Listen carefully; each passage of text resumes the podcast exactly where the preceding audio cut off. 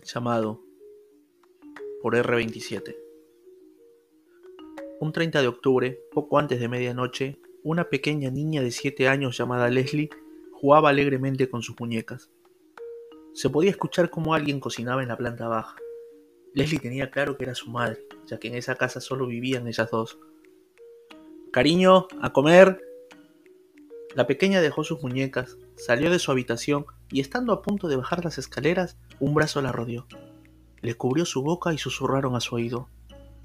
Shh, no bajes. Yo también lo escuché. La pequeña estaba confundida. Si su madre estaba saliendo de su respectiva habitación, ¿quién estaba en la cocina?